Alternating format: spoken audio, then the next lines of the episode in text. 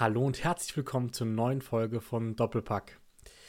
Die Transferperiode ist offiziell beendet. Der Wahnsinn geht zumindest mal in die Pause und bis Januar haben wir in der Bundesliga ein bisschen Ruhe, was das angeht. Fabrizio Romano und äh, Platti können mal ihr Handy ein bisschen mehr weg, weglegen. Aber darüber wollen wir sprechen, unter anderem, was da passiert ist so am Deadline Day. Soll natürlich dann auch um den dritten Bundesligaspieltag gehen. Hier haben wir ein kleines äh, Wer bin ich Spiel mitgebracht, um da den Spieltag aufzubereiten. Und dafür begrüße ich wie jede Woche den Sammy. Wunderschönen guten Abend. Alles fit bei dir, Sammy? Wie hast du den Deadline Day ähm, mitge mitgenommen oder mit, äh, mitverfolgt? Äh, eigentlich gar nicht, weil ich arbeiten musste. Deswegen habe ich gar nicht so viel mitbekommen tatsächlich. Ähm, aber ja, immer mal wieder so ein bisschen reingeguckt, was gerade so passiert. Ähm, ich hätte gedacht, es passiert noch mehr tatsächlich, aber ja, am Ende war er als Deadline Day ziemlich ruhig, fand ich. Genau, hätte ja noch mehr passieren können. Manche Transfers sind dann nicht zustande gekommen, dann noch am Deadline Day. Können wir sicherlich gleich, gleich drauf eingehen. Ja, aus Bundesliga-Sicht das große Thema war natürlich äh, Randall Kolomoani aus äh, in Frankfurter Sicht vor allem. Ähm, das war natürlich ja eine Story, die es vielleicht so noch nie gab, auch am Deadline Day. Ähm, vielleicht können wir gerne damit einsteigen. Ähm, vielleicht nochmal zur Chronologie, waren ja schon seit Wochen in, ähm, in Gesprächen mit PSG. Äh, dann hieß es mal wieder, er bleibt, dann hieß es wieder, er geht. Dann war man sich eigentlich schon sicher, dass er gehen wird noch am Deadline Day.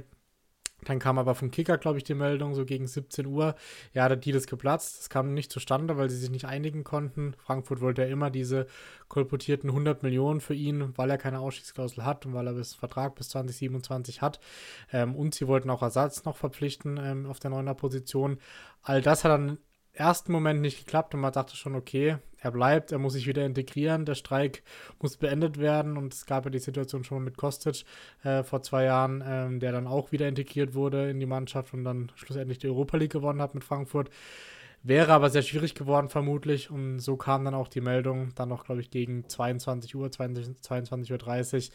Kolomani wechselt doch für 95 Millionen eine Summe, die sogar offiziell über den Verein kommuniziert wurde, was auch nicht so üblich ist und die einfach wirtschaftlich nicht abgelehnt werden konnte. Das war so die Hauptbegründung der Frankfurter Verantwortlichen. Und im Endeffekt spielt er jetzt für Paris. Frankfurt steht ohne echten Neuner da, zumindest am Deadline Day. Sie haben ein, zwei im Kader, aber natürlich trotzdem ein Deal, der sehr, sehr heikel war an dem Tag. Wie hast du den Deal gesehen, Sammy? Ja, also ich habe mir tatsächlich gedacht, als vom Kicker kam, dass äh, der Deal geplatzt ist, dass es noch nicht durch ist. Ähm, für Frankfurt war es natürlich eigentlich gar nicht so schlecht, weil sie dadurch noch mehr Geld raushandeln konnten, weil sie natürlich jetzt das Argument hatten, sie haben keinen Ersatz bekommen. Also, ja, ich glaube, ähm, bei dem Kostic-Transfer damals, beziehungsweise nicht zustande gekommenen Transfer, war das Tischtuch nicht so durchschnitten wie jetzt. Kolomani hat es ja wirklich gestreikt, hat das wirklich öffentlich gemacht, dass er nach Paris will. So eine Chance bekommt man nie wieder und so. Und ich glaube auch, dass das definitiv bei den Frankfurt-Fans schlecht angekommen wäre oder ist und er, glaube ich, auch nicht mehr so integriert hätte werden können. Deswegen für Frankfurt 95 Millionen hört sich schon ganz gut an. Und ähm, aus meiner Sicht haben sie auch mit einem Gang kam einen, der das mehr oder weniger ersetzen kann. Klar ist kein Kolumani, ähm, aber ich traue es ihm auf jeden Fall zu. Ähm, er hat für Fürth gute Spiele gemacht nach seinem Kreuzbandriss. Für Hertha war einer der Lichtblicke. Deswegen, ja, ähm, ich sehe es eigentlich eher, eher positiv für Frankfurt. Okay. Ja, sehe ich ganz ähnlich wie du. Also, es wäre wirklich schwer geworden, ihn wieder zu integrieren.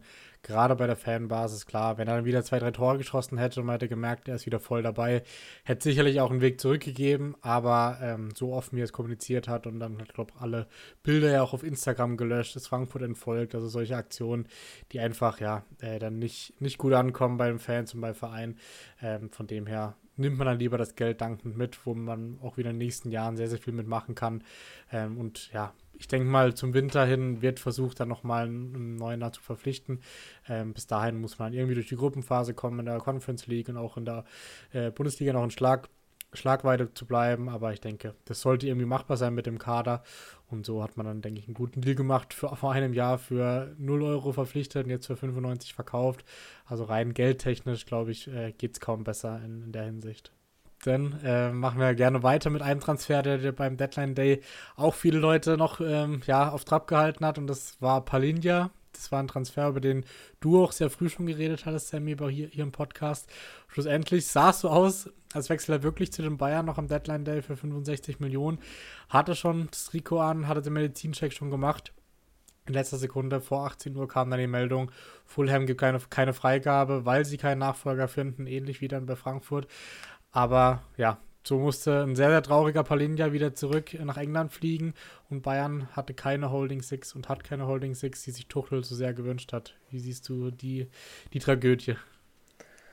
Für Bayern natürlich, also ich bin ganz ehrlich, durch das, dass sich der Kane-Transfer so gezogen hat, hat man eben diesen Fokus verloren. Und dann an den letzten zwei Tagen dann nochmal zu gucken, ja, wir wollen jetzt hier noch einen Sechser, ist unprofessionell und ja, also aus Bayern hat, also Fulham, finde ich, macht da alles richtig, ähm, wenn sie keinen Ersatz für ihn haben, den sie eigentlich brauchen.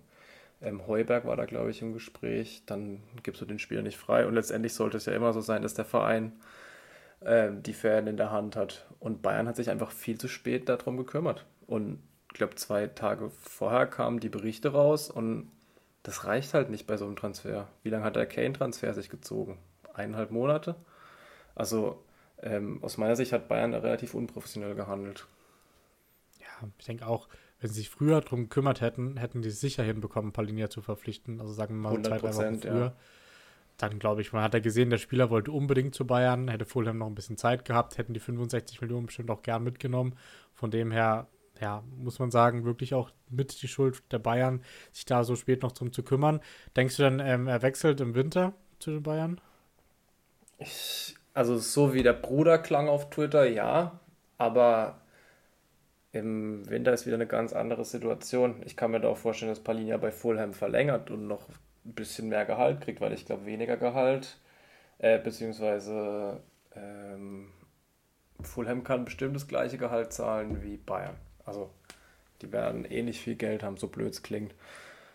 Und deswegen, ich weiß jetzt auch nicht genau, wie, wie lange er noch Vertrag hat, aber äh, ich glaube, er will zu Bayern, aber da kann auch bis zum Winter noch jemand dazwischen grätschen. Ich weiß nicht, Chelsea, ähm, Liverpool, wenn es mit Endo nicht klappt, wenn ein englischer Verein da aus sie zukommt oder Barca oder Real, dann sieht es im Winter schon wieder ganz anders aus.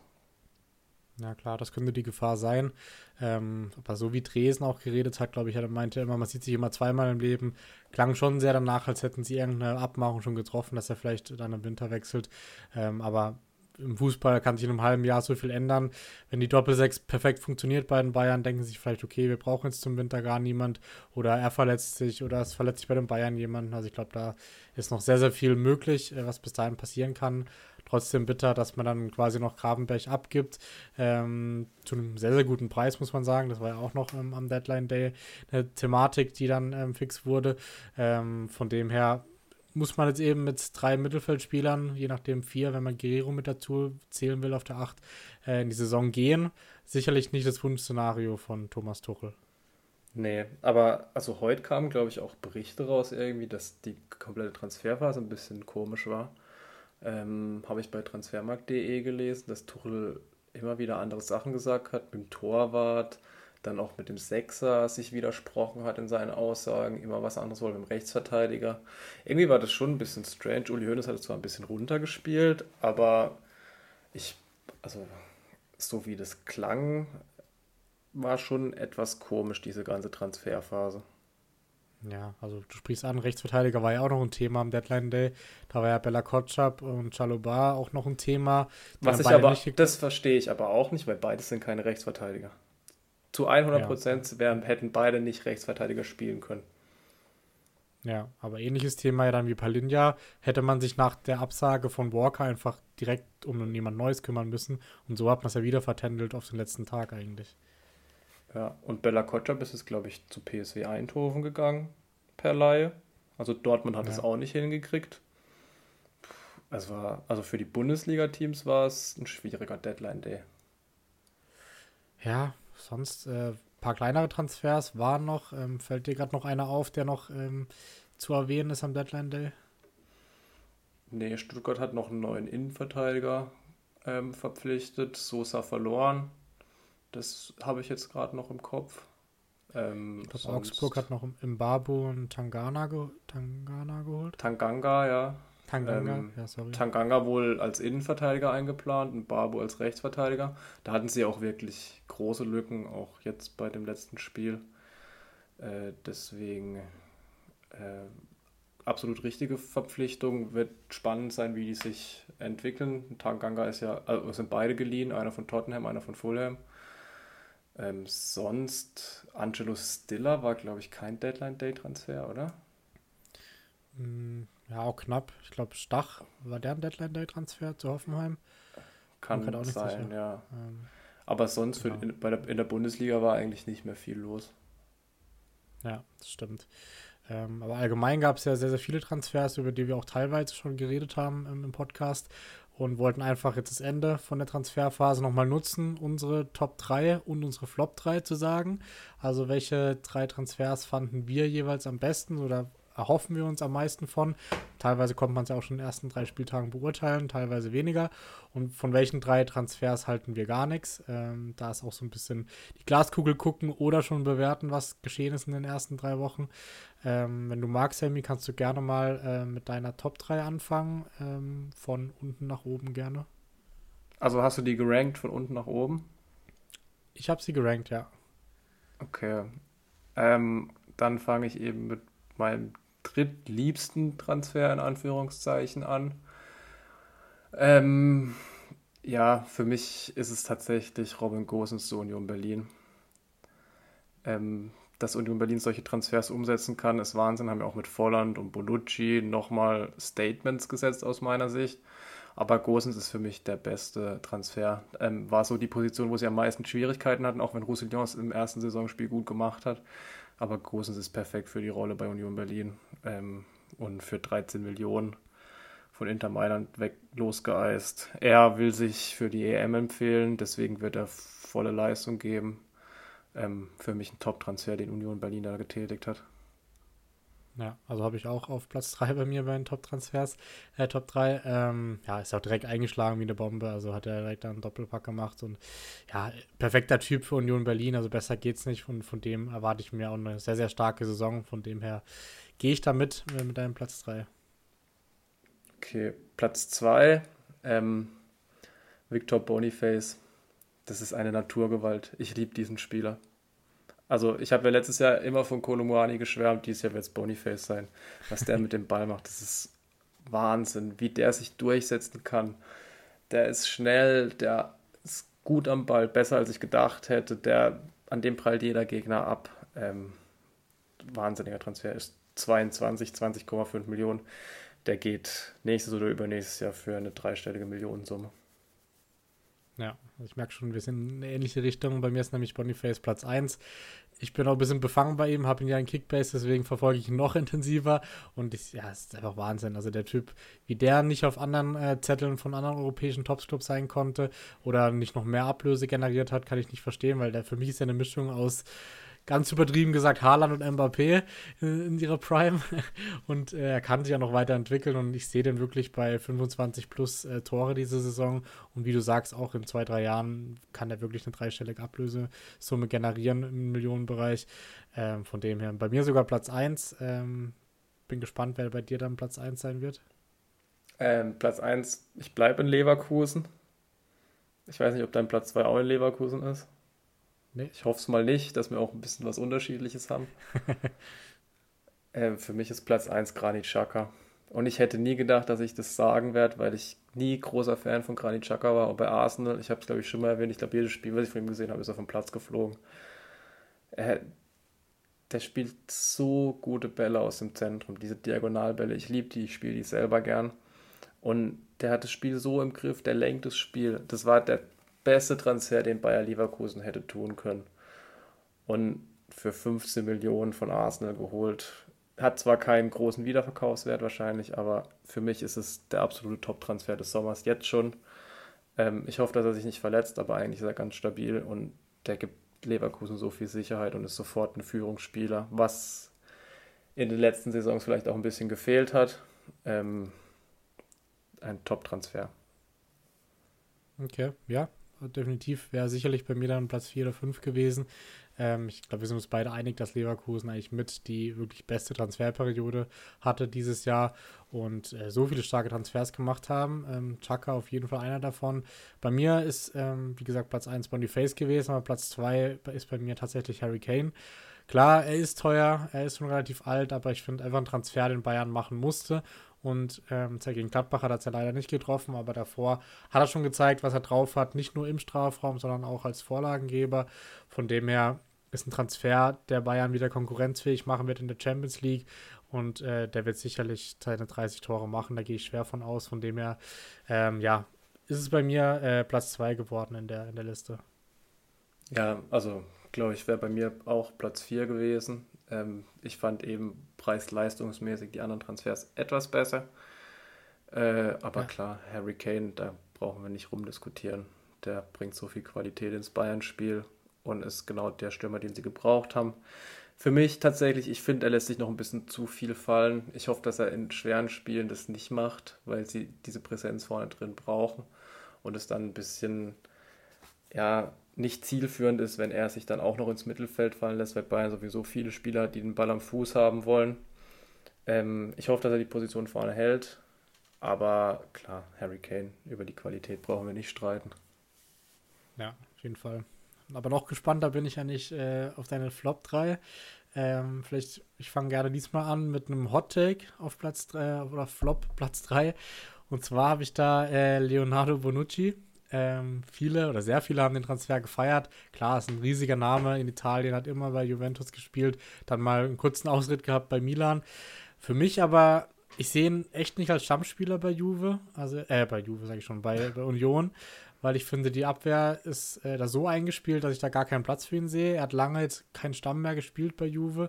Von dem her ist ein großer Name, aber ich sehe ihn sportlich nicht unbedingt als Bereicherung für Union. Muss er vielleicht auch gar nicht sein. Also an Knoche kommt er nicht vorbei, aber ich glaube, allein dadurch, dass er da ist, ist es, bringt es Union wahnsinnig weiter. Allein die Erfahrung. Ähm, er wird nicht jedes Spiel 90 spielen und er wird wahrscheinlich auch nicht, weiß nicht, er wird nicht so viele Spiele machen, wie es sich vielleicht in Union erwarten. Aber ich glaube allein, also ich fand allein auch seine Reaktion beim Spiel gegen Leipzig und so, er ist mit Herzblut dabei und ich glaube, ähm, genau das braucht Union. Ich bin mir eigentlich ziemlich sicher, dass der funktionieren wird, auch wenn er nicht viel spielen wird. Aber ich glaube, er hat auch nicht mehr den Anspruch, jedes Spiel 90 Minuten zu spielen. Und ich denke, er wird seine Spiele bekommen. Ähm, falls Knoche ausfällt, haben sie ein super Backup für ihn. Deswegen, er war ablösefrei ich weiß er wird auch nicht das riesige Gehalt bekommen. Deswegen, ich fand es eigentlich einen guten Transfer von Union. Okay. Ja, so charakterlich alles will ich ihn gar nicht absprechen. Also da wird er eine tolle Bereicherung für die Mannschaft sein, aber ich finde, dass dass Union lieber noch jemand gebraucht hätte, der ihn auch sportlich noch mehr weiterhilft. Und ich habe das Gefühl, dass viele Union-Fans oder allgemein viele Fans, die den Transfer nur vom Namen gehört haben, sich jetzt denken, okay, der wird der neue Abwehrgott bei Union, aber da sehe ich ihn halt auf jeden Fall nicht, weil ich glaube, dafür ist er wirklich einfach zu alt, muss man sagen. Und dafür ist die Abwehr von Union auch zu gut. Nicht am Wochenende, dafür kommen wir später noch drauf, aber ansonsten steht die ja seit ein, zwei Jahren wirklich äh, fest in der Besetzung. Ja, definitiv. Wobei, ich könnte mir auch vorstellen, dass ein Döki zum Beispiel im Winter gehen wird. Je nachdem. Wird auch 40, 50 Millionen einbringen. Je nachdem, was die großen Vereine in Europa für Bedarfe haben. Wäre vielleicht auch einer für Bayern tatsächlich. Ähm, deswegen vielleicht auch so ein bisschen schon vorgegriffen. Ja, vielleicht, ich bin gespannt. Ähm, Wer ist denn bei dir äh, Flop 3? Ähm, ein Wolfsburger. Für mich ist es Lofro Mayer. Oder Lofro Meyer. Ja. Äh, das, was ich jetzt an den ersten drei Spieltagen gesehen habe und auch dieses Hin und Her beim Transfer, 25 Millionen erscheint mir einfach zu viel. Also er hat gute Ansätze, aber im Moment sehe ich ihn im Mittelfeld bei Wolfsburg auf Position 3, eventuell sogar 4. Ich sehe im Moment Gerhard und Swanberg auf jeden Fall vor ihm. Äh, und Arnold als dieser defensive Sechs eigentlich auch. Swanberg spielt für mich ein bisschen eine super Saison. Gerhard hat es eigentlich auch nicht schlecht gemacht. Arnold muss noch ein bisschen reinkommen, aber Mayer sehe ich tatsächlich im Moment eigentlich nicht in der Startelf bei Wolfsburg. Ist halt ein Nico Kovac-Transfer, weil er ihn aus der kroatischen Nationalmannschaft kennt. Ja, gehe ich voll mit. Habe ich tatsächlich auch überlegt gehabt, reinzunehmen. Habe ihn sogar in Kickbase und habe Swanberg in Kickbase im Team. Das heißt, ich habe da auch ein bisschen auf die beiden verstärkt geguckt. Und da ist mir auch aufgefallen, klar, er ist auch ein Ticken defensiver als Swanberg, aber er hat wirklich richtig wenig gute Aktionen gehabt, muss man sagen. Ich erinnere mich da an einen Fernschuss, der gar nicht, der nicht schlecht war, aber ansonsten, ja, 25 Millionen sehe ich da auch im Moment mit der Leistung definitiv äh, viel zu teuer und sollte Arnold ähm, ja wieder das Standing zurückbekommen, was er auch davor hatte, sehe ich auch äh, das Startelfplatz von Bayer in Gefahr, auch wenn ich glaube, dass Kovac trotzdem an ihm festhalten wird. Erstmal, klar, er kann sich noch beweisen, aber ja, sehe ich auf jeden Fall auch so wie du, dass er im Moment das Geld auf jeden Fall nicht wert ist. Ähm, aber wird sich dann zeigen, wie er sich entwickelt noch bei Wolfsburg. Ja, Dann, also äh, ja. mein zweiter hat fast genauso viel gekostet, 24 Millionen nämlich. Ähm, ist bei R RB Leipzig und heißt Christoph Baumgartner. Ich glaube, wir haben schon drüber diskutiert, deswegen muss ich da nicht viel dazu sagen, aber der Transfer macht aus keiner Perspektive Sinn. Ja, also habe ich auch auf Rang 2 tatsächlich. Ich habe ihn vor der Saison noch ein bisschen positiver gesehen, aber wenn man jetzt sieht, wie krass auch die anderen spielen, die da auf der gleichen Position mit Baumgartner konkurrieren. Klar, er war jetzt auch angeschlagen am Anfang, aber trotzdem sehe ich da echt wenig Spielzeit für ihn in der kommenden Saison. Deswegen habe ich ihn auch auf Platz 2 getappt, äh, getappt, gepackt. Und ähm, ja, also könnte eine bittere Saison für ihn werden. Klar, wenn sich mal wieder ein, zwei verletzen, ist er vielleicht da und dann, wer weiß, aber so, wenn alle fit bleiben, sehe ich ihn echt nur als maximal Ergänzungsspieler. Ja, ich glaube, wir haben auch viel über den Transfer geredet, deswegen brauchen wir da gar nicht so viel dazu sagen jetzt. Ja, ähm, ja.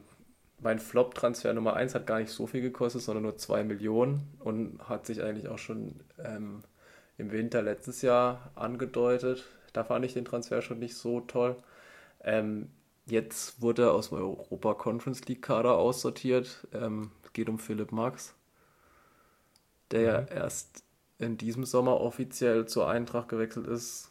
Ich verstehe es nicht, ähm, warum er ihn dann fest verpflichtet hat. Ähm, war wahrscheinlich eine Kaufpflicht, aber selbst dann, äh, ja, warum wird er jetzt aus dem Conference League Kader gestrichen? Hat ein grauenhaftes Spiel gehabt äh, gegen Köln und wurde nach 45 dann rausgenommen. Und Kunku haben sie jetzt noch verpflichtet als linker Verteidiger, der wird auf jeden Fall spielen. Ähm, für mich ähm, sieht der Transfer in der Nachbetrachtung ziemlich schlecht aus. Ja, also da bin ich auch ein bisschen zwiegespalten. Ich verstehe das nicht so ganz, warum er rausgenommen wird aus dem Kader, weil als Option würde ich ihn auf jeden Fall mitnehmen und sehe da auch noch andere Personalien, die man definitiv eher raus hätte lassen können. Ähm, also würdest du sagen, kannst du die, das nachvollziehen, dass er nicht mitgenommen wurde jetzt für die Conference League oder hast dich trotzdem überrascht? Es war ja klar, dass Frankfurt zwei Stück streichen muss, weil sie ja diese Local Player mitnehmen müssen. Aber ich hätte ja. da, glaube ich, an andere gedacht als an Philipp Max. Also wenn Kunku jetzt ausfällt, muss Ebimbeling spielen, den ich eigentlich viel, viel lieber im Zentrum sehe. Ähm, oder Knauf Buta muss links. Noch. Ja, Knauf ist aber eigentlich auch eher rechts außen besser aufgehoben. Ja. Ich, ich verstehe halt den Transfer dann letztendlich nicht, warum man das auch im Winter gemacht hat, weil Max nicht so richtig reinpasst. Ähm, weil Kolomani war ja auch schon nicht der Zielstürmer bei Flanken. Äh, ein Gangkam ist auch kein Zielstürmer bei Flanken und Max, ich, also ohne ihm zu nahe treten zu wollen, defensiv ist er kein Mehrwert offensiv eigentlich auch nur über Flanken und Standards. Deswegen, ich habe den Transfer damals schon nicht verstanden, durch das, dass er jetzt fest verpflichtet ist, ist für mich mein Flop-Transfer. Okay. Ich bin gespannt, welche Rolle er in der Bundesliga noch spielen kann, weil eigentlich, ähm, ja, habe ich ihn schon immer eigentlich auch eine gute Rolle gesehen im Team. Und beim Kunku muss man auch erstmal gucken. Er hat jetzt ein, eine Halbzeit gespielt, klar, direkt getroffen, aber trotzdem nicht gesichert, dass er direkt einschlagen wird. Ähm, von dem her bin ich gespannt. Muss dazu sagen, äh, Max könnte auch noch für die K.O.-Phase nachnominiert werden in der Conference League.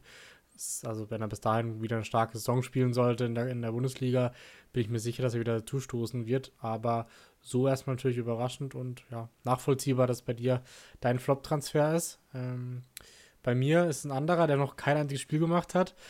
äh, der auch, ja, sehr viel gehypt wurde, aber ich war schon immer skeptisch die ganze Zeit bei ihm und es war äh, Navigator. Ich sehe ihn als Flop-Transfer, ähm, auch wenn man noch nicht viel sagen kann. Aber ja, seine erneute Verletzung hat mir schon wieder gezeigt, dass Bremen da sehr, sehr vorsichtig sein muss in den Erwartungen an ihn. Und äh, ich gehe auch davon aus, dass es leider nicht die letzte Verletzung dieser Saison bei ihm sein wird. Ähm, bin gespannt, wenn er mal spielt, wie er sich einbringt. Aber ich sehe da aktuell wenig Hoffnung bei ihm und für Bremen. Lass mich gerne eines Besseren äh, belehren, aber aktuell sehe ich ihn als äh, Flop-Transfer des, des Sommers. Ja, das ist nachvollziehbar. Ich denke, das Handgeld wird da auch nicht so gering ausgefallen sein, schätze ich mal. Ähm, auch das Gehalt wird dementsprechend sein. Deswegen war es zwar ablösefrei, aber wird trotzdem ein teurer Spaß für Bremen, wenn es nicht funktioniert. Ähm, ja, man muss mal jetzt mal nach der Länderspielpause gucken. Ich glaube, er kommt jetzt dann zurück. Wenn er fit bleibt, war es ein Riesentransfer. Aber klar, die Verletzungsanfälligkeit zieht sich halt jetzt durch seine ganze Karriere eigentlich durch. Ja, also bin sehr gespannt. Ähm, Würde es ihm natürlich wünschen und auch Bremen wünschen, dass es klappt, aber bin auf jeden Fall noch skeptisch. Ähm, ja, ich glaube, das war es dann zu den Transfers. Ähm, bin gespannt auch, wie einige von denen noch weiter performen werden. Ähm, der Spieltag, einige davon haben schon gespielt an diesem Spieltag. Wie gesagt, wir wollen ähm, diesen Spieltag über das Spiel Wer bin ich, äh, den Spieltag aufbereiten äh, sozusagen. Ich glaube, wir haben ein bisschen andere Ansätze gewählt. Ich hatte einfach äh, Statistiken genommen oder, oder auch äh, Facts über die Spieler. Und für jedem Fakt werde ich quasi konkreter und irgendwann muss er mir dann versuchen es zu erraten. Und je früher, desto besser, ähm, um da noch so ein bisschen Spielcharakter reinzubringen. Und ich glaube, Sammy hat den ähm, Transferverlauf des Spielers genommen, da muss ich erraten, welcher Spieler das ist. Und es sollten jeweils Spieler sein, die irgendeine Rolle gespielt haben in dem Spieltag, also ähm, das kann es negativ oder auch positiv sein. Und ja, mal gucken, ob wir auch einen ähnlichen Spieler oder die gleichen Spieler genommen haben. Ich bin gespannt. Ähm, soll ich starten oder willst du starten, Sammy? Du kannst gern starten. Okay, dann äh, beginne ich mit meinem ersten Spieler. Ähm, und zwar ist der Spieler 31 Jahre alt und 1,79 groß. Kevin Volland. Mann, Sammy! das war ja richtig langweilig. okay, da ich, kann ich trotzdem noch die anderen Facts sagen. Ja, gern, aber ich habe gedacht, okay. es geht darum, wenn ich es weiß, soll ich es sagen. Ja, okay, aber dass du so früh weißt, hätte ich nicht gewusst. Klar, war auch ein bisschen offensichtlich, aber ich hätte noch gesagt, äh, mein höchster Marktwert betrug 35 Millionen. Dann, äh, ich habe 15 A-Länderspiele. Äh, das letzte von den Länderspielen war 2021. Mein erstes Profispiel habe ich beim TSV 1860 München äh, gespielt. Ich bin ein Neuzugang diese Saison und ich habe am Wochenende eine rote Karte bekommen. Das wären die anderen Facts gewesen, aber traurig, dass du schon beim ersten gewusst hast. Ja, äh, ich muss ehrlich sagen, ich habe mir den Spieler auch angeguckt für dieses Spiel, deswegen. Okay. Äh, ja, ja. Sollen wir über die rote Karte kurz reden?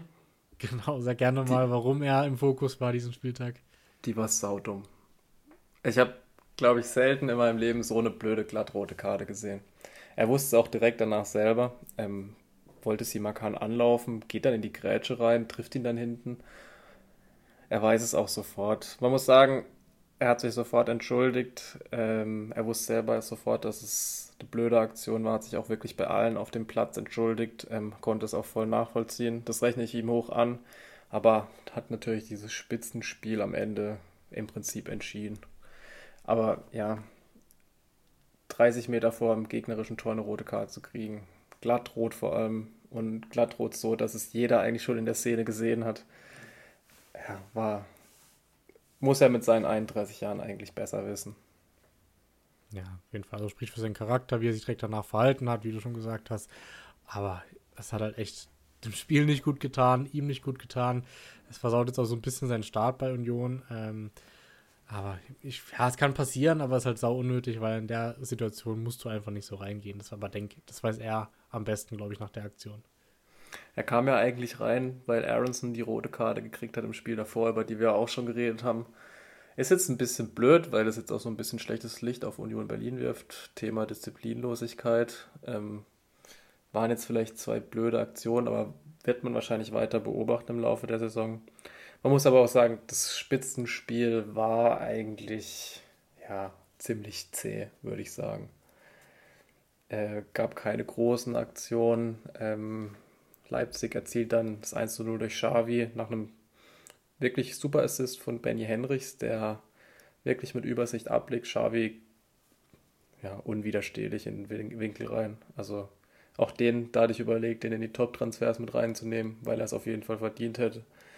Ähm, Wäre für mich eigentlich auch einer, den Leipzig fest verpflichten müsste, aber leider keine Kaufoption und der wird auch nächstes Jahr irgendwas im Bereich dreistellig, wenn er PSG verlassen wollte, einbringen.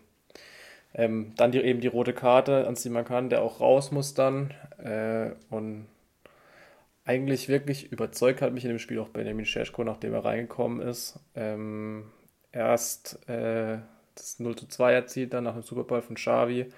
Ähm, dann, ich habe mir hier in meine Notizen reingeschrieben, schickt er Robin Knoche ins Seniorenheim. also wirklich oh, super Abschluss. Und bei dem 3 zu 0 habe ich eigentlich nur dazu geschrieben, wow, ein richtig geiler Doppelpass mit Olmo. Ähm, das habe ich so tatsächlich in der Bundesliga noch nie gesehen, wie so kombiniert werden kann. Ähm, wunderschön, wirklich. Und dann mit dem Kopf zum 3 zu 0. Und glaube ich jetzt auch einer, der sich, glaube ich, so einen Startelf-Einsatz im nächsten Spiel verdient hätte. Ja, das wäre meine nächste Frage gewesen. Denkst du, dass, Leipzig noch, äh, dass äh, Union noch das Spiel hätte drehen können ohne die rote Karte? Und denkst du, dass Seschko für Paulsen starten wird nächste Woche? Also ich glaube nicht, dass Union das Spiel noch gedreht hätte, weil Leipzig eigentlich alles im Griff hatte. Union war nicht wirklich zwingend nach vorne. Ich glaube, das war jetzt auch der erste Sieg von Leipzig gegen Union, seitdem Union in der Liga ist, kann es sein? Zumindest ja. in. Äh, ja, auf jeden Fall. Der Fluch wurde beendet, stand, glaube ich, überall. Aber ich glaube nur in Berlin, gell? Das kann sein, ja. Ich, äh, und Scheschko, man muss sagen, Paulsen macht es ihm nicht leicht, weil Paulsen wirklich eine super Saison bisher spielt, äh, auch perfekt in das System passt. Scheschko ist noch ein bisschen der schnellere, wendigere, aber auch ein bisschen größere, aber er wird nicht so viel Bälle festmachen. Äh, aber Scheschko wird spätestens im Champions League-Spiel, glaube ich, spielen von Anfang an. Was war ich mit Werner? Hat, hat er gar nicht gespielt? Nee, der ist da irgendwie in der Formkrise. Na krass. Ähm, gut, Openda ist halt gesetzt im Moment und wenn dann Seschko noch reinkommt und zwei Tore schießt, wird es halt schwer für Timo Werner. Ja, Olmo, Xavi sind auch gesetzt, aus meiner Sicht im Moment. Ja. Dann ist es die einzige Position. Und ja, also für mich ist Timo Werner mein Stürmer Nummer 4 bei Leipzig. ja, krass. Ähm, aber gut, äh, willst du dann weitermachen mit deinem zweiten Spieler? Mhm, also ich habe ein bisschen, ja. ich habe ein bisschen anderen Ansatz gewählt. Eben, äh, ich sag dir das Alter und dann die Transferhistorie. Mein erster Spieler ist 28 Jahre. Mhm. Ich weiß nicht, ob du schon was hast. Ähm, und die Transferhistorie Arsenal, ausgeliehen zu Stuttgart. Dann wieder Arsenal, ausgeliehen zu Hannover. Zurück zu Arsenal und Partizan Belgrad und dann zu seinem jetzigen Verein. Okay, krass. Bin ich ja völlig raus. Ich glaube, ich wusste es auch nicht. Mir war das überhaupt nicht bewusst. Dreimal bei Arsenal. Also immer wieder ausgeliehen. Ja, ja. Belgrad. Boah, willst du mal die Position noch sagen? Ein Außenspieler, beziehungsweise am Wochenende hat er Stürmer gespielt. Außenspieler am Wochenende Stürmer gespielt hat. Ähm, ich kann dir auch noch seinen ersten Verein nennen, dann kommst du vielleicht besser drauf. Das ist Sunfreeze Hiroshima. Okay, das heißt wahrscheinlich ein Asiate. Ja, Hiroshima, Japan. Ja. Ich komme gerade nicht drauf, welcher Japaner das sein kann. Er spielt jetzt bei Bochum. Okay, wahrscheinlich weiß ich den Namen nicht mal, oder? Doch. Er hat zweimal Doch. getroffen am Wochenende. Ehrlich? Okay, da habe ich ihn ja völlig aus dem. Ach so, okay, ja, sorry. Asano, okay. Ja. Krass, aber dass der dreimal eigentlich von Arsenal ausgeliehen wurde, wusste ich ja überhaupt nicht. Also ich im Nachhinein ist es mir dann gekommen, dass er ja bei Stuttgart und bei Hannover schon war. Das war für mich auch das Krasse, dass ich den, ich hätte nie dazu geordnet, dass er schon mal in Deutschland gespielt hatte. Ja, also ich so ehrlich komplett raus gewesen. Aber klar, macht Sinn im Nachhinein. Und ich finde, hat auch einen ganz guten Eindruck am Wochenende gemacht. Ja, definitiv. Also der spielt spielt sich echt in den Fokus rein. Die haben jetzt ja noch Pacencia, glaube ich, verpflichtet, auch am Deadline Day. Wobei, da muss ich auch sagen, das fand ich ein Flop-Transfer. also, ja, ich, der, ich bin gespannt, welche Rolle er spielt, aber. Äh, der hat in der Bundesliga noch überhaupt keinen Impact gehabt. Ja, ja, das stimmt. Äh, ja, bisschen zum Spielverlauf. Das Spiel geht am Ende 2-2 aus, womit, glaube ich, Bochum besser leben kann als Augsburg vor dem Spiel, wobei der Spielverlauf hätte eigentlich eher hergegeben, dass Bochum das Spiel gewinnt. Äh, los ging es mit dem Lattentreffer von Philipp Tietz, der einfach mal äh, aus 25 Metern Wolle mit dem Innenriss das Lattenkreuz trifft. Da hat, glaube ich, also ich habe eigentlich gedacht, der Ball geht Meter weit am Tor vorbei. Ähm, danach ist aber viel Bochum. Damen rettet dann mit dem Kopf gegen Bero. Hoffmann jagt den Ball dann übers Tor. Äh, und dann geht Augsburg eigentlich so ein bisschen aus dem Nichts in Führung durch Dion Bellio. Ähm, Assist kommt von Demirovic.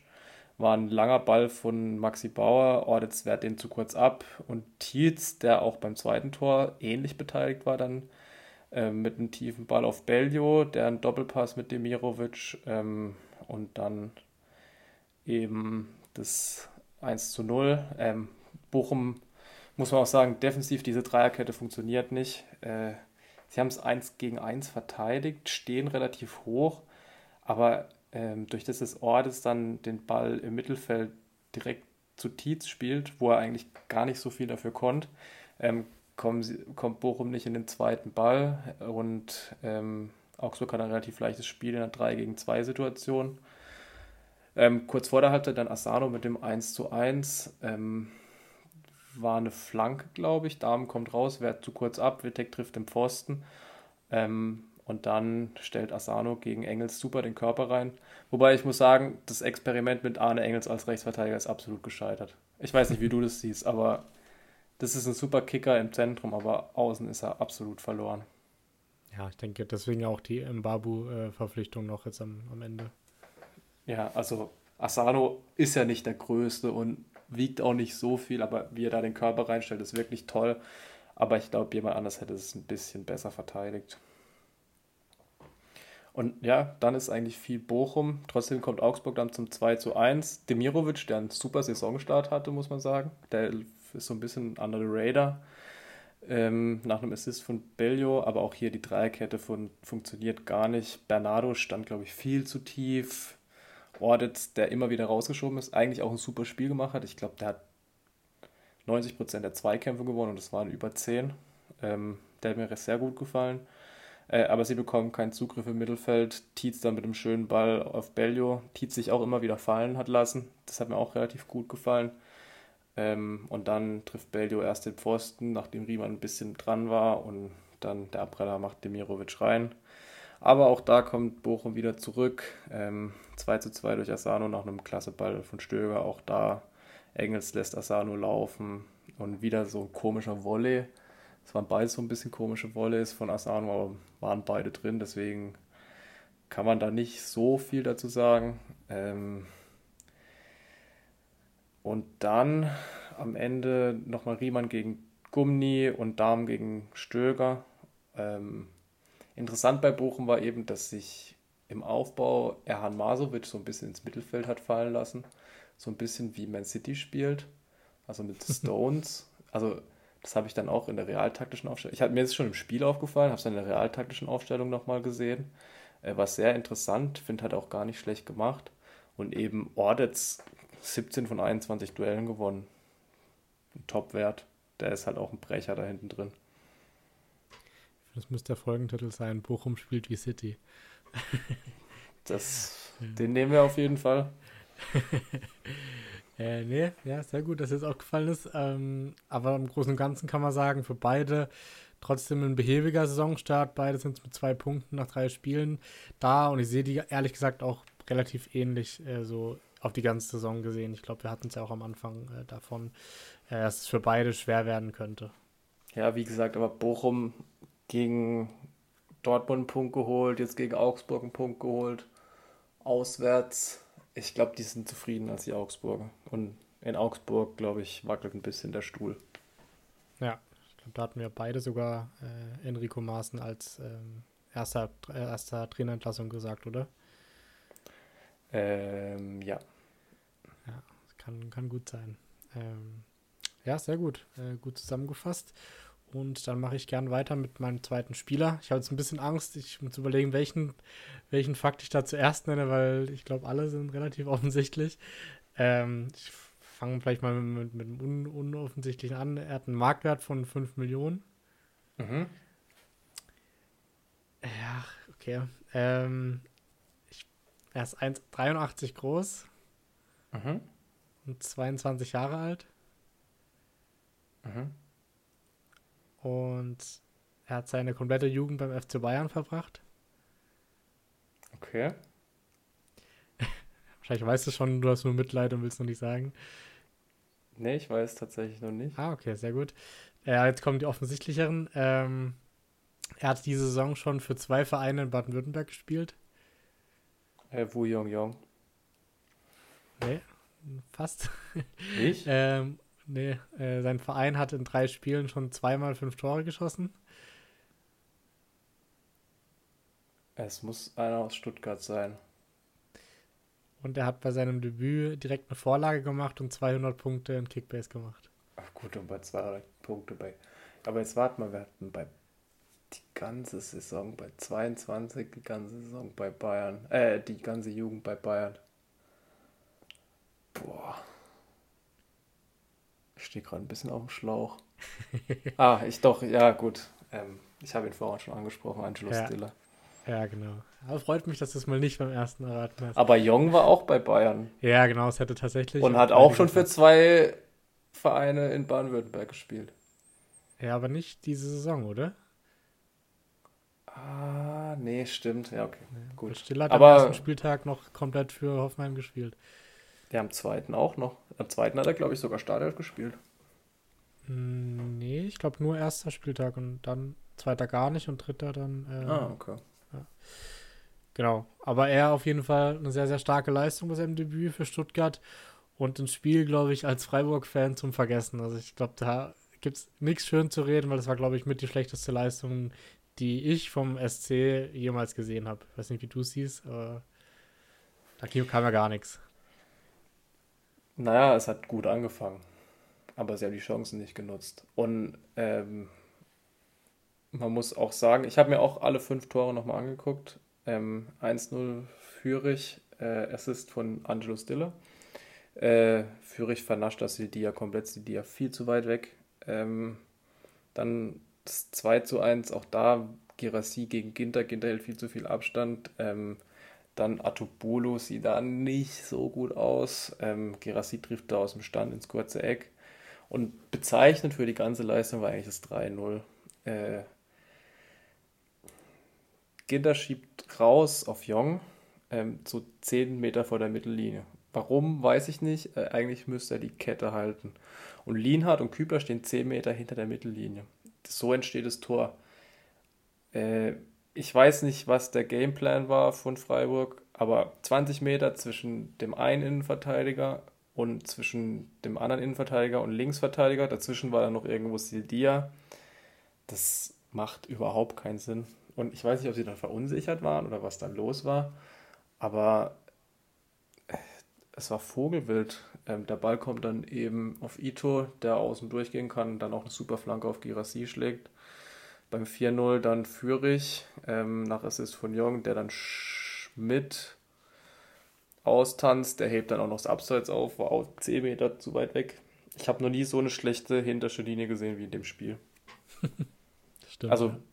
wirklich, ich habe ich hab mir die Tore nochmal relativ genau angeguckt und die waren erstens nie auf einer Linie und zweitens waren knapp 20 Meter zwischen den Spielern. Ja. Also wie siehst du jetzt die Leistung von den beiden Mannschaften? Ist für dich, also Stuttgart spielt fünf überragende Halbzeiten in der Saison, eine grottige Halbzeit, ist auf Platz drei und Freiburg ähm, spielt zwei, ja, okay, erste Spiele, gewinnt die ähm, relativ souverän dann gegen Ende ähm, verliert jetzt 5 zu 0. Also, wie schätzt du die beiden, ähm, die beiden Teams im Moment ein? Ich fand, Freiburg hatte bei den ersten zwei Spielen schon ein bisschen Glück, dass sie die Spiele jeweils gewonnen hatten. Aber man muss auch sagen, sie haben nicht relativ viele Chancen rausgespielt, aber im Gegensatz zu den vorherigen Saisons fehlt da komplett die Effizienz. Bei Stuttgart ja. ist es so, Hoeneß hat was aus dem Team gemacht. Die zweite Halbzeit gegen Leipzig, okay. Die individuelle Klasse von Leipzig war da einfach höher. Aber ähm, man sieht einfach die Handschrift von Sebastian Hoeneß dieses Jahr. Er hat ja auch mit Stiller jetzt eben einen Spieler, den er, glaube ich, von klein auf trainiert hat im Prinzip. War ja schon bei Bayern 2 sein Trainer, bei Hoffenheim, bei Stuttgart. Wahrscheinlich, wenn er irgendwann dann zu Dortmund geht und dann auch dahin mit. Äh, und ja, also Stuttgart sehe ich aktuell stärker als Freiburg. Nicht nur wegen dem 5-0, sondern auch generell, wie die Mannschaft aufgebaut ist. Haben wir jetzt noch eben diesen Innenverteidiger aus Toulouse geholt. Ich weiß nicht genau, wie man ausspricht. Rouault, irgendwie sowas.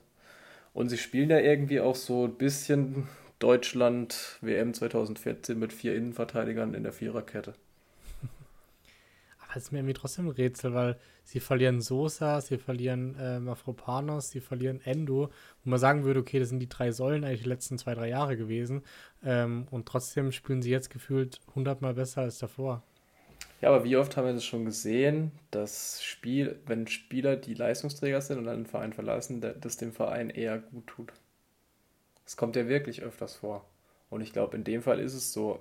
Die, also Mafropanos, Endo, Sosa, die haben ja alle auch die ganzen, also die Relegation mitgemacht, dann dieses Drama am letzten Spieltag, wo Endo noch das Tor macht. Vielleicht ist es jetzt gut, dass sie einfach mal wieder frischen Wind reingebracht haben. Ich traue dem Braten trotzdem noch nicht. Also für mich ist die Mannschaft trotzdem nicht nicht so gut, also vom Kader her nicht so gut, wie sie aktuell spielen, dass sie überperformt, finde ich, deutlich. Ich habe sie als Überraschung der Saison getippt. Ich bin. Ich traue denen alles happy. zu. Okay, das ist ja schon mal Ich bin auf dem Bandwagon hinten drauf.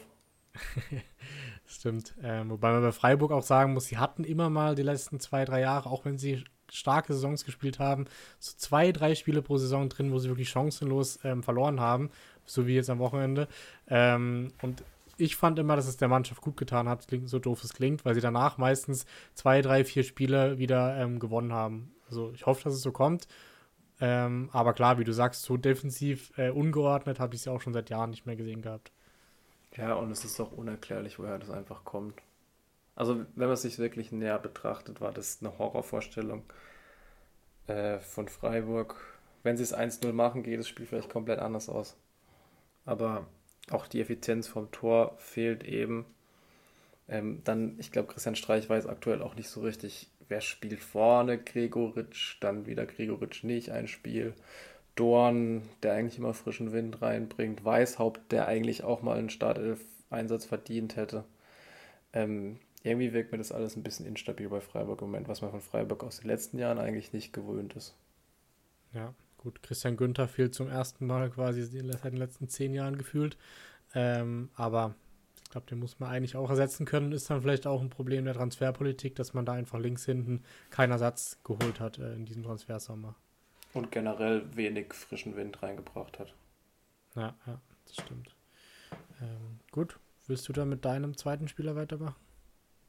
Äh, ja, mein zweiter Spieler ähm, hat ein bisschen eine kürzere Transferhistorie. Ähm, gestartet hat er in Köln, dann zu Dortmund 2, dann war er bei Paderborn und jetzt spielt er tatsächlich auch für Stuttgart. Also du verrätst mir schon, wo er jetzt spielt. Mhm. Aber ich bin gespannt, ob du es weißt. Köln, Dortmund 2, Paderborn. Ähm, ich tippe, also ich sag jetzt entweder Mio oder Fürich. Ja, Mio kam aus Frankreich. Es ist Chris Fürich. Tatsächlich. Ah ja, okay. okay. Und Macht Sinn. Ich habe den jetzt auch genommen, eben weil ich den nochmal rausheben will.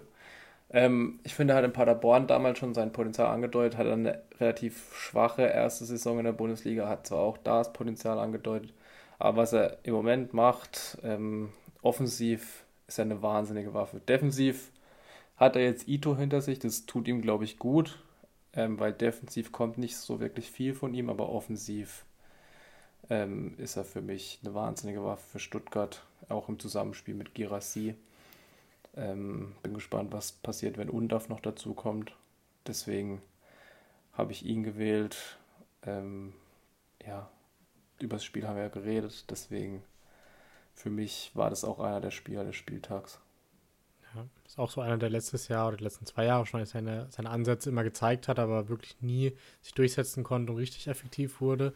Aber vielleicht hast du wirklich recht und äh, die haben alle den frischen Wind gebraucht äh, mit, mit neuen Spielern oder mit äh, auch Säulenspielern, die weggegangen sind. Ja, also wenn Fürich so weitermacht, äh, dann Hut ab. Ähm, aber ich denke auch über Spieler haben wir alles gesagt. Und äh, dann möchte ich gerne mit meinem dritten Spieler weitermachen ich habe es mir den schwersten zum Schluss aufgehoben. Bin gespannt, weil da habe ich es ein bisschen anders gemacht. Und zwar werde ich dir nur die Statistiken vom, seinem, vom Spieltag vorlesen, also seine persönlichen Statistiken. Mhm. Bin ich drauf äh, gespannt, ob du drauf kommst. Ähm, also er hat 60 Minuten gespielt dieses Wochenende. Mhm. Ähm, ich muss kurz überlegen. Er ist 6,6 Kilometer gelaufen. Ähm, er hatte, was kann ich noch sagen? Er hatte 6, äh, 16 Ballkontakte in 60 okay. Minuten. Ähm, sein Topspeed war 31,5 km/h. Ähm, er hat acht Pässe gespielt und hat eine Passquote von 50 Prozent. Das war eine ähm, Horrorvorstellung. Warte. Er hatte drei Torschüsse und hat äh, ein Tor geschossen. Hat ein Tor geschossen? Ja. ja irgendwie war ich jetzt bei Oma Mamouche, aber das ist er da nicht. Nee. 60 Minuten gespielt. Also ist auch wirklich schwer drauf zu kommen, aber. Ich gehe gerade mal die Torschützen durch. Ich kann dir noch mal noch ein paar mehr Facts zu ihm sagen. Vielleicht hat er eine gelbe Karte bekommen am Spieltag okay. noch. Er ist äh, 19 Jahre alt. Und 19. 1, und 1,88 groß. Äh, Wilhelmsson von Darmstadt. Ja, genau. Okay. Ähm, ja. ja, ich habe ihn genommen, weil ja, das Spiel sehr einseitig war, aber ich denke, die Statistiken relativ witzig waren von ihm mit seinen wenigen Aktionen immerhin den Ehrentreffer geschossen für Darmstadt und auch noch sehr, sehr jung ist. Von dem her wollte ich ihn einfach damit reinbringen, aber ja, Leverkusen natürlich extrem stark wieder gewesen. In der ersten Halbzeit fand ich tatsächlich sogar, dass Darmstadt da eine Chance hatte. Also. Ja, stimmt, haben es nicht schlecht gemacht, ja. Leverkusen geht zwar in Führung durch Boniface, ähm, wo man auch sagen muss, der äh, Nürnberg und Holland rauchen, äh, krachen da ineinander. Für mich war es okay, dass Leverkusen weiterspielt und dass der Schiri nicht abpfeift. Thorsten Lieberknecht hat da ein bisschen eine andere Meinung gehabt. Ähm, auch Xabi Alonso hat dann im Nachhinein gesagt, dass es ein bisschen blöd war, so ein Tor zu schießen. Aber für mich war es okay. Ich glaube, Frimpong und Boniface haben es da auch gar nicht mit, wirklich mitbekommen. Ähm, macht er halt auch wieder überragend, muss man sagen. Nach so einem Sprint dann noch so cool zu bleiben vor dem Tor. Wilhelmsson dann eben mit dem Ausgleich. Nach, für mich sah es nach einer Freistoßvariante aus. Clara auf dem langen Posten in die Mitte dann auf Wilhelmsson. Äh, Kosunu kommt auch gar nicht in den Zweikampf gegen Clara. Ähm, ich glaube auch, Darmstadt muss über Standards den Klassenerhalt schaffen, anders geht es nicht. Also spielerisch fand ich es nicht so wirklich gut, kann man auch nicht erwarten von ihnen, aber wenn, dann funktioniert es über Standards dieses Jahr. Ja, ja, auf jeden Fall. Aber in der zweiten Halbzeit dann, ähm, ja, das Erwartbare, so wie man es auch vielleicht in der ersten Halbzeit schon erwartet hätte, da setzt sich dann einfach die individuelle Klasse von, von Leverkusen durch und schießen dann noch äh, vier Tore in der zweiten Halbzeit. Ja, das erste war so ein bisschen Ping-Pong-Ding, wobei auch hier Frimpong wieder mit einer Wahnsinnsübersicht hat er schon ein, zwei Mal äh, in der Saison gezeigt. Dann Boniface eigentlich ein ähnliches Tor wie im, am Spieltag davor gegen Gladbach, ein super Steilpass von Wirtz. Hm. Jonas Hofmann und Adam Loschek äh, entscheiden dann auch das Spiel. Ähm, zum 5-1 zu Loschek muss man sagen, alle drei, die das Tor eingeleitet haben, kommen von der Bank. Das zeigt auch, was für eine Breite Leverkusen da im Kader hat. Und Bamba mit der Vorlage, Thea mit dem vorletzten Pass also Leverkusen sieht sehr, sehr stark aus und ist, ich glaube, wir haben es schon öfters angesprochen, Bayern Verfolger Nummer 1, wenn nicht sogar im Moment ein Tickchen vor Bayern. Ja, also wenn sie so weitermachen, dann auf jeden Fall. Ähm, ich denke auch zu Leverkusen haben wir schon viel gesagt und werden wir sicherlich auch noch viel sagen in den nächsten Wochen. Wenn sie ähm, so weiterspielen, ja, also ja. wunderschöner Fußball. Auf jeden Fall. Äh, willst du da den letzten Spieler noch machen? Ja, kann ich machen. Ähm, 23. Ähm, begonnen bei Sturm Graz, dann zu RB Salzburg, dann ist er zu seinem jetzigen Verein, von dem er dann nochmal nach Wolfsberg ausgeliehen war. Und jetzt ist er wieder bei seinem jetzigen Verein. Okay. Ist ja, also klingt nach dem, nach dem Weg von RB Leipzig mit Salzburg, aber ähm, könnte auch einer der Kölner, irgendwie Erik Martel oder so sein. Mhm. Also es ist ein Österreicher. Ja, ja. Ähm, Österreicher.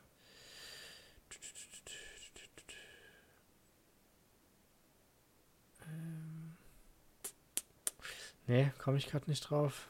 Ähm, also er war von Bremen nach Wolfsberg ausgeliehen und spielt jetzt wieder bei Bremen. Ähm, Velkovic? Nee. Nee? Er ist kein Österreicher. das ist halt perfekt. Ähm, Friedel? Also, nee, Friedel war bei Bayern. Stimmt. Wie gibt's denn da noch bei Bremen? Einer, der ein überragendes Spiel gemacht hat. Also ja, dieser, dieser, ähm, ich weiß nicht, wie man ausspricht. Äh, auch nicht ein Jinma, nee. Nee. Ah. nee Oder ist es für dich ein typisch österreichischer Name? Nein, auch nicht. Aber der hat aber auch ein gutes Spiel gemacht. Also es ist ähm, ein typisch österreichischer Name. Und er heißt Romano mit Vornamen. Ah ja, okay, dann Schmied. Ähm. Und der, der hatte wirklich bei dem 4-0 von Bremen über Mainz bei jeder Aktion seine Füße im Spiel und hat ein Riesenspiel gemacht ich war davor nie wirklich ein großer Fan von ihm, aber boah, das war echt ein super Spiel von ihm.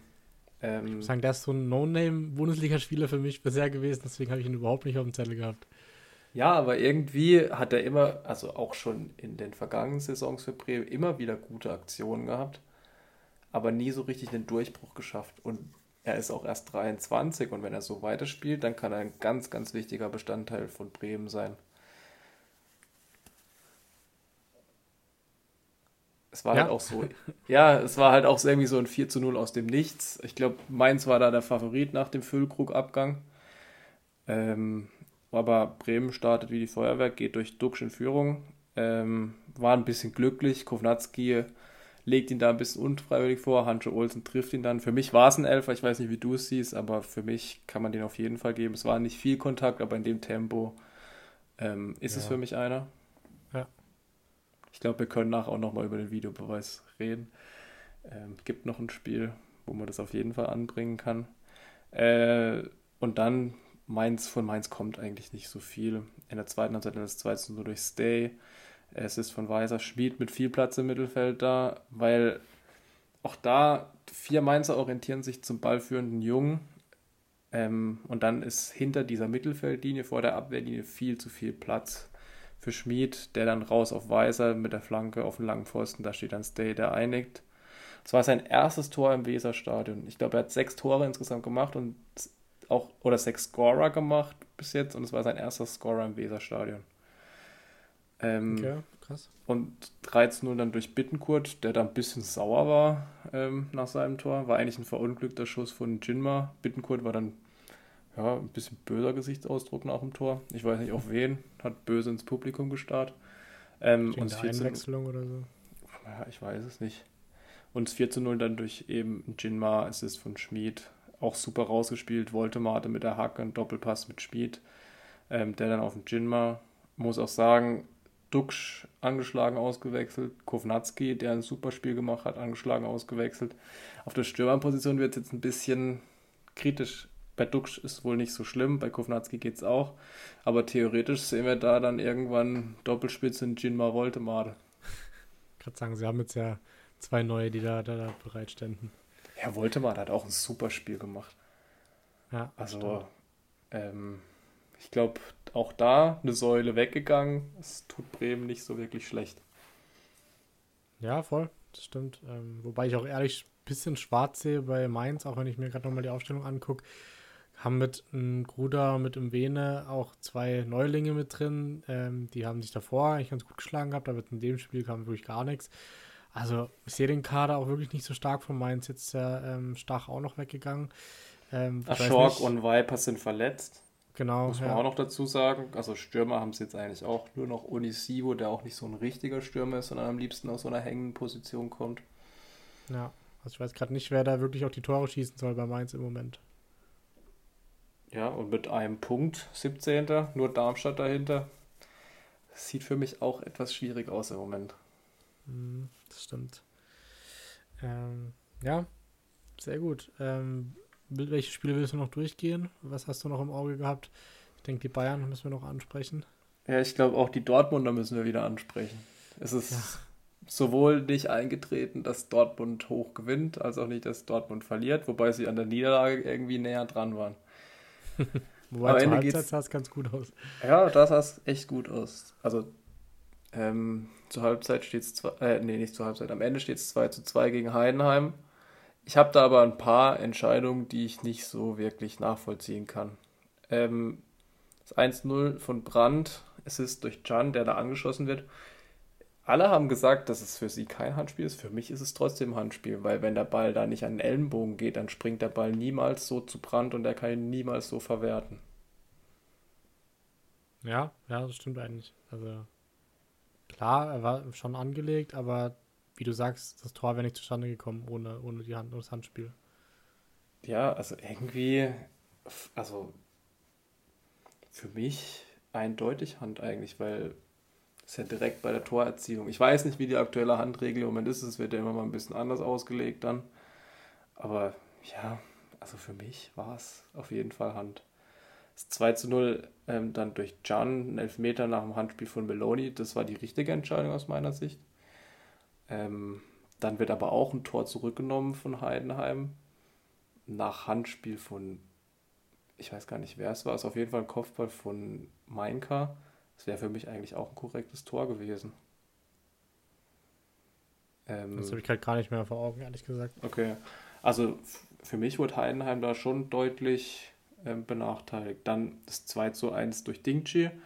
Ähm, Fehlpass von Wolf im Aufbau, ein richtig schöner Diago-Pass von Teuerkauf und Benzebaini orientiert sich dann nicht auf seine Position zurück, deswegen hat Dingchi so viel Platz. Und dann das 2-2 ist ja sowas ganz Kurioses. Erst wird ein Elfer gepfiffen, Haller an Beste, für mich auch klarer Elfer. Dann wird der Elfer zurückgenommen, weil Beste im Abseits stand.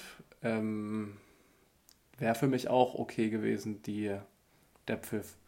Dann geht Haller vom Platz ähm, Füllkrug gibt sein Debüt und dann guckt sich Schröder das nochmal an und dann ist es eine neue Spielsituation. Das heißt, es gibt doch Elfmeter für Heidenheim und nur Gelb für Haller. Ich glaube, jeder war verwirrt, der Schiri war verwirrt, ähm, der Kölner Keller war verwirrt. Für mich ist es letztendlich die richtige Entscheidung, weil es eigentlich eine andere Spielsituation ist, weil Haller auf jeden Fall den Ball unter Kontrolle hat. Ähm, ja, für mich macht gelb. Ich, für mich wäre es rot und die Regel, dass nach dem Videobeweis, wenn er ausgewechselt ist, es nachträglich rot ist, dass dann trotzdem alle elf Dortmunder mitspielen dürfen, macht für mich überhaupt keinen Sinn. Es wird halt dazu verleiten, dass du einen Spieler, wenn du weißt, okay, könnte gleich der Videobeweis kommen, schnell auswechseln könntest, je nachdem. Ja, also mir war die Regel auch nicht so bewusst, aber das ist ja absoluter Schwachsinn ist schon ein bisschen wild, das stimmt, ja. Also, also ich finde es immer gut mit Doppelbestrafung, dass er irgendwie nicht so, also dass sie dann nur gelb geben, halt elf Meter. Aber trotzdem, wenn man es eng sieht, dann wäre es sicherlich rot gewesen. Ja, war Verhinderung einer klaren Torchance. Haller war der letzte Mann, da kann auch keiner mehr eingreifen. Ja. Also die Regeln manchmal, da muss man echt manchmal, glaube ich, ein bisschen weggucken, dass man nicht alles so ernst nimmt, was da drin steht. also, boah. Ich muss auch sagen, dass die letzten Minuten ja dann noch vogelwild waren von dem Spiel. Also gefühlt hätten auf beiden Seiten noch zwei Tore fallen können, wenn sie es jeweils besser ausgespielt hat, hätten. Also gerade auch, äh, was Heidenheim da noch am Platz gehabt hat. Ähm, ja. Wenn da der ein oder andere ein bisschen ruhiger gewesen wäre, hätte das sicherlich noch ein Tor fallen müssen eigentlich. Ja, und Matcher hat dann auch die Riesenchance, trifft die Latte. Also es ja, hätte auch noch, noch in die Dortmunder Richtung gehen können. Aber für Dortmund natürlich jetzt drei Spiele, fünf Punkte. Das ist ein Saisonstart zum Vergessen. Ja. Vor allem gegen wen sie eben gespielt haben. Köln war schon nicht wirklich souverän. Jetzt ist 2-2 gegen Heidenheim, 1-1 gegen Bochum. Wenn du Meister werden willst, musst du aus den Spielen neun Punkte holen. Ja, ist auf jeden Fall. Also da wackelt ja auch schon wieder ein bisschen der Trainerstuhl. Meiner Meinung nach zu früh, aber ja, bin gespannt, denkst nee, du, Finde ich nicht. Finde nee? find nicht, dass es zu früh ist. Das, also, da gab es ja auch ziemliche Unstimmigkeiten bei den Transfers, auch mit Can, ähm, mit Sebastian Kehl eben, dass Terzic Can den Rücken gestärkt hat. Can ist Kapitän. Äh, da läuft irgendwas komplett falsch. Also, die äußerliche Wahrnehmung zumindest so. Ja, das ist ja wieder so ein Dortmunder Muster. Die haben einen Trainer, wo wird ein halbes Jahr gefeiert und dann passiert irgendwas und plötzlich stimmt es dann überhaupt nicht mehr. Also das war jetzt schon bei zwei, drei Trainern so seit Jürgen Klopp. Ja, stimmt. Ähm, deswegen ah. das typische Muster wäre, wenn er gehen müsste und dann kommt Julian Nagelsmann. das wäre krass. Äh, ja, wer weiß. Ich bin, bin gespannt. Ähm, äh, was wollte ich noch zu Dortmund sagen? Nee, ich glaube, ich glaub, wir waren durch mit Dortmund. Ähm, Vielleicht wolltest du sagen, dass jetzt vier Punkte in Bayern sind. Ja, zum Beispiel, weil die gewinnen immerhin die Spiele, auch wenn es da nicht unbedingt viel besser läuft aktuell. Gut, punktemäßig läuft es schon besser. Ähm, das Spiel war jetzt auch nicht so schlecht. Gehen natürlich unglücklich äh, in Rückstand nach einer Player-Ecke verlängert. Wöber, Koman, also ist, irgendwie ist es so eine Raumverteidigung, die überhaupt nicht funktioniert. Itakura ist an einem langen Pfosten. Und der Kopfball senkt sich natürlich schön rechts oben in den Winkel. Ähm, und dann Bayern eben 1 zu 1 durch Sané in der zweiten Halbzeit. Sané sowieso überragendes Spiel gemacht wieder. Im Moment der beste Bayern-Spieler. Ich hoffe, er kann diesmal die Frühform ein bisschen konservieren und es durchs ganze Jahr bringen. Ähm, und Matis Tell rettet dann am Ende die Bayern nach einer Ecke von Kimmich, muss man auch dazu sagen. Einmal im Schaltjahr passiert ist. So schlecht waren sie gar nicht dieses Mal. Also. Vielleicht war er ein bisschen im Training. Ja, vielleicht hat er die ganze letzte Woche äh, Ecken trainiert. Aber am Ende gewinnt Bayern eben das Spiel, auch wenn es ein bisschen glücklich war. Und ein Shoutout muss auch rausgehen an Moritz Nikolas, der Omlin vertritt. Was der da hinten rausgefischt hat teilweise, war überragend. Also sonst als hau ich ja im Moment ein bisschen auf die Gladbacher drauf ein. Aber er hat wirklich ein super, super Spiel gemacht. Habe ihn heute 4 Millionen overpaid in Kickbase. ja, weil Omlin jetzt auch äh, operiert werden muss. Ja, genau. Also wird länger ausfallen. Deswegen sieht es so aus, als würde Nikolas da auch die nächsten Monate dann spielen. Ähm, mir ist meine Frage wieder eingefallen, was noch zu Dortmund war. Und zwar denkst du, äh, dass Füllkrug nächste Woche oder nach der Länderspielpause für äh, Haller starten sollte, falls Füllkrug wieder fit wird? Nicht nur sollte, ich bin mir auch ziemlich sicher, dass er starten wird. Haller ist, ich weiß nicht, ob ihm der verschossene Elfmeter noch nachhängt, aber im Moment überhaupt nicht in Form. Okay.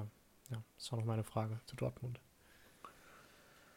Ja, gut, dann kommen wir noch unserer Chronistenpflicht nach, glaube ich. Zwei Spiele fehlen uns noch. Hoffenheim gewinnt 3 zu 1 gegen Wolfsburg.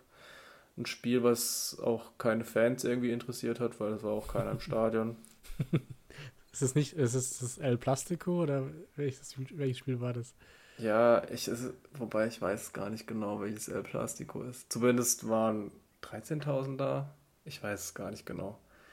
Ähm, Hoffenheim gewinnt 3 zu 1. In der zweiten Minute dann auch relativ souverän. Wer mir sehr gut gefällt, übrigens Go, Bayer auch. Ähm, Brooks in Mittelstürmerposition mit dem 1 zu 1. Aber ja, von Wolfsburg kam da nicht viel. Äh, bis auf das 1 zu 0. Da muss man Jonas Wind loben, der sich super durchsetzt gegen Brooks. Dann ein super Ball auf Tomasch. Ähm, zu Wolfsburg kann man vielleicht noch sagen, Kuhn wird den Verein verlassen.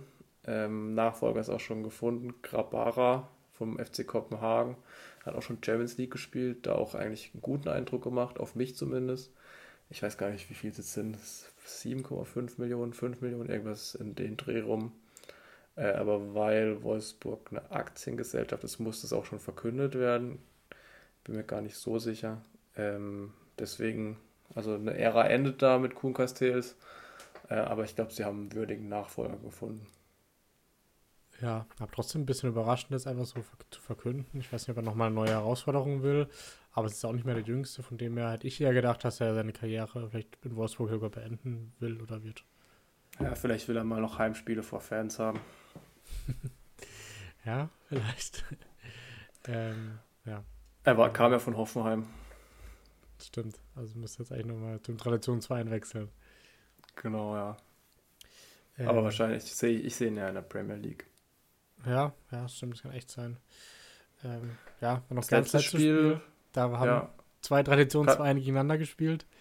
Da kannst ähm, du mehr sagen wahrscheinlich als ich über das Spiel. Ja, ich muss ehrlich sagen, man kann nicht so zum, viel zu dem Spiel sagen, weil so viel ist nicht passiert. Ähm, ähm, ich war ja wieder im Stadion, aber von Köln kam wirklich gar nichts. Frankfurt, ja, spielerisch in der ersten Halbzeit fand ich sie sogar stärker als die letzten Wochen, aber immer noch fehlt einfach die Kreativität, es fehlt die Flexibilität, es fehlt im letzten Drittel, die letzten ein, zwei Pässe fehlen einfach und da fehlt mir dann auch noch die komplette Spielanlage, die ich von unter Dino Topmüller im Moment einfach nicht sehe. Haben wir unter der Woche relativ spät 2-0 gewonnen gegen Sofia, um da immerhin den Einzug in die ähm, Gruppenphase der Conference League gesichert. Ähm, aber trotzdem ja, merkt man einfach, dass die, dass die Mannschaft noch nicht eingespielt ist. Äh, gehen dann auch durch einen sehr, sehr dummen ähm, Foul-Elfmeter von dem angesprochenen Philipp Max, äh, den wir heute schon thematisiert hatten, dann in Rückstand. Aber muss auch sagen, das war die einzige Aktion von Köln, die ich im ganzen Spiel ehrlicherweise gesehen hatte. Ähm, und dann machen am Ende noch mit äh, neuem Neuzugang Kunku das 1 zu 1. Aber ansonsten war es wirklich kein schönes Spiel äh, mal wieder zum Angucken. Ähm, sind aber noch ungeschlagen diese Saison. Ich glaube, das ist das Positivste, was Frankfurt aktuell auf jeden Fall mitnehmen kann. Wie hast du die Situation Hübers gegen Götze gesehen? Hm, was meinst du genau? Eigentlich elf Meter für mich. Ich weiß nicht, ob es im Stadion mal, so ja. zu sehen sag, sag war. Sag mal genau. Götze eigentlich an Hübers vorbei, legt den Ball dann zurück und Hübers trifft ihn dann auf jeden Fall. Äh, Götze kommt dann zu Fall und für mich war es eigentlich ein Elfmeter, weil der Kontakt ganz klar da war. Okay, es also, ist mir gar nicht so vielleicht, aufgefallen, ehrlich gesagt. Okay, kam vielleicht im Stadion nicht so rüber. Ich habe es dann in der Nachbetrachtung nochmal angeguckt. Für okay. mich wäre das eigentlich ein Elfer gewesen. Und was ich aus Frankfurter Sicht noch ein bisschen schade finde, ich würde tatsächlich Paxton Aronson ein bisschen mehr Spielzeit geben. Ich finde, er bringt immer frischen Wind rein, wenn er reinkommt. Ja, stimmt. Hat ja äh, Larsson im ersten Mal Startelf gespielt, der es in der Conference League wirklich gut gemacht hatte. Ähm, jetzt hat man schon noch gemerkt, viele Fehlpässe dabei gewesen, ähm, aber prinzipiell sehe ich bei ihm auch enormes Potenzial, dass der sich noch entwickeln kann im Laufe der Saison. Definitiv. Ich glaube, der designierte Sebastian Rode Nachfolger. Auch Skiri, ja. finde ich, kommt immer besser rein. Ja, also ich glaube echt, dass die Mannschaft muss sich noch finden. Ähm, wenn, ich hoffe, dass auch in Gangkamp mehr Spielzeit bekommt, weil der gefällt mir eigentlich auch immer ganz gut, wenn er spielt. Und ich würde auch gerne mal eine Doppelspitze mit ihm und Mamouche sehen. Also Mamouche so ein bisschen hinter ihm und er dann als echter Neuner davor, könnte ich mir eigentlich ganz gut vorstellen. Ja, Mamouche gefällt mir in den Halbräumen eigentlich auch ein bisschen besser wie als alleinige Spitze. Ja, auf jeden Fall. Ähm, ja, werden wir sehen, wie sich das entwickelt. Und ich denke, dann haben wir den Spieltag äh, durch, oder? Ja, haben alle Spiele abgehakt. Ich glaube, viel besprochen heute. Äh, gab auch viel zu bereden, deswegen sind wir durch. Genau. Haben wir eine Woche Pause jetzt mit der Länderspielpause und das möchten wir nutzen, um unser Trikot-Ranking zu veröffentlichen, sozusagen. Jetzt hat man die Trikots ja noch äh, dreimal schon in, in, in echt gesehen, zum, zum, äh, zum Teil die Heimtrikots. Und da ähm, werden wir, denke ich, dann die Pause nutzen, um da ein kleines Ranking hochzuladen ähm, und dann in zwei Wochen wieder mit dem, mit dem Spieltag weiterzumachen. Ja, so sieht's aus. Genau. Dann dir noch einen schönen Abend, Sammy, und wir hören uns äh, nächste Woche wieder. Bis nächste Woche. Ciao, tschüss. Ciao.